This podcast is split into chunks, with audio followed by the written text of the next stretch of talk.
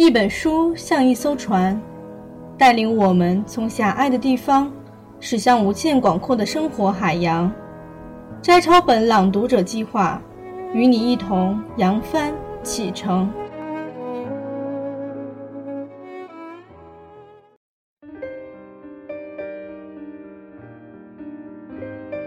烟波兰，作者简真，朗读小莫。第一部分：烟波兰。B 六，我来酿生活细笔之舞。常常惊讶于自己的新鲜，像个长不大的孩子。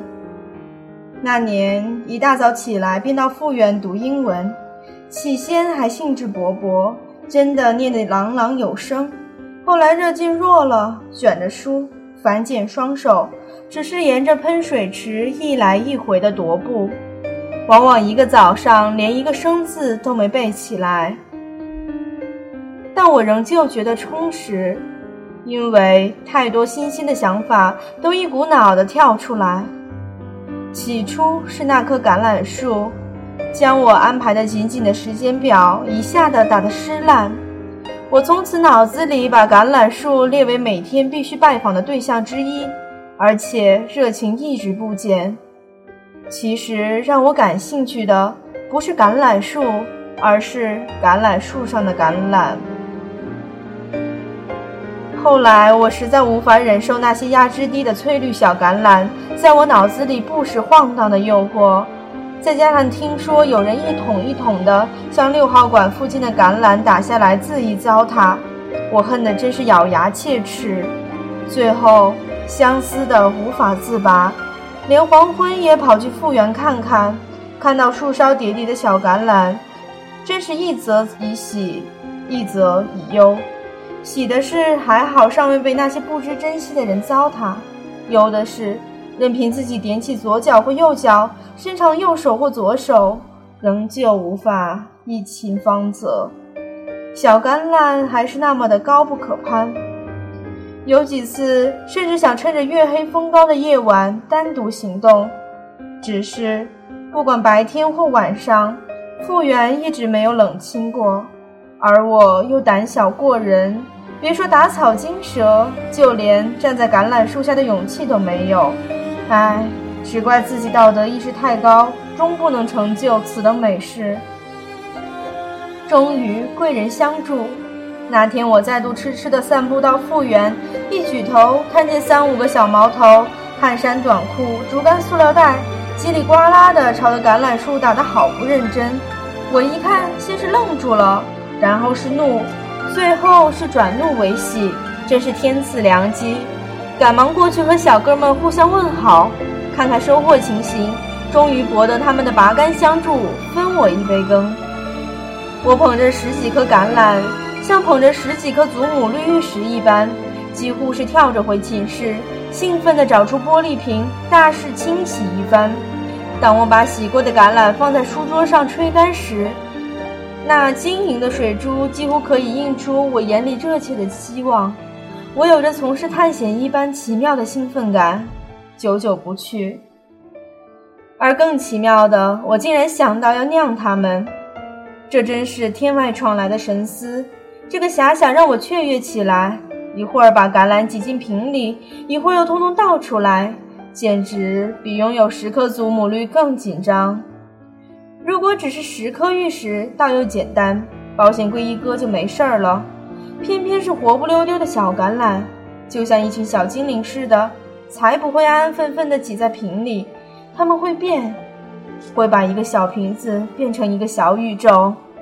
它们不但有奇特的形状、气味，更会变出醉人的馨香。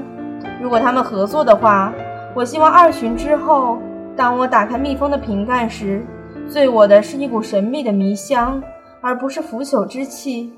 这就是酿的功夫了。而我从来没有酿过，却寄望一只只鼓张的小帆的青色小船，变成一条条甘甜的轻舟，驶进我双唇的港湾。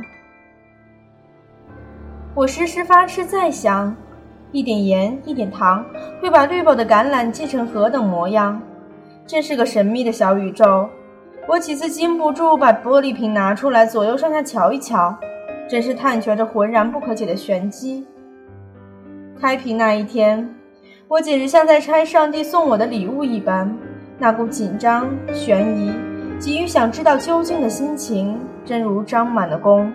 一声轻快有力的吆喝，瓶盖倏地蹦开，一股甜润带酒的柔香，轻轻地散在鼻息之间，令人忍不住闭着眼，深深地吸一口，如酒暖流遍全身，一时半醉起来。原本硬挺的橄榄浸得软皱皱一身，干中带有七分柔酸，三分酒意，含在嘴里便会有意无意地从喉间刺滑而过，分不出是甘是酸是酒，却觉得又甘又酸又酒，妙在一瞬呐。橄榄吃完了，连暖暖的汁也一滴不剩，自己却又心吃起来。觉得人间万物真是奇妙，可以是最涩苦的东西，也可以是最甘甜的东西，即涩处即是极甘处，仿如一体之两面，互为表里。于是我在想，是否人世事情亦是如此？极不幸处可能是极幸的转机，极痛苦的也可能是极乐的。那么人间不是绝对的种种存有。而是相对的双方并会同时存在的显现。我们常常置于一偏之见，把心灵之眼的焦距调在某种类型的事物上，于是我们的心板上，久而久之，便只能容下特定类型的事物，逐渐失去寒射的能力。我们的心灵之眼亦失去了能远能近、能上能下的弹性视野了。幸与不幸，美与丑。可以是同义副词，看自己有没有那样的功夫了。就如映色的橄榄变成甘美的蜜饯，一粒沙是丑的，对蚌而言，肉里嵌进一粒沙是不幸的；而珍珠是美的，带珠的蚌更是身价百倍。海蚌如此，人又何尝不是如此？生活如浩瀚汪洋。人潮起落之中，我们难免会撞礁搁浅，会掉进诡谲的漩涡，会困在迷洞，会滚了一身刺人的沙砾，苦不堪言。无论如何，告诉自己，也许我就是带珠的蚌。从一颗颗的橄榄，我学会一个酿字；从这个酿字，我领悟到如何去面对生活，甚至是人生。生活是门真妙深奥的学问。我只是门外的拾穗者，那么有什么极辛酸苦涩的东西都赐给我吧，卷高双袖，让我来酿。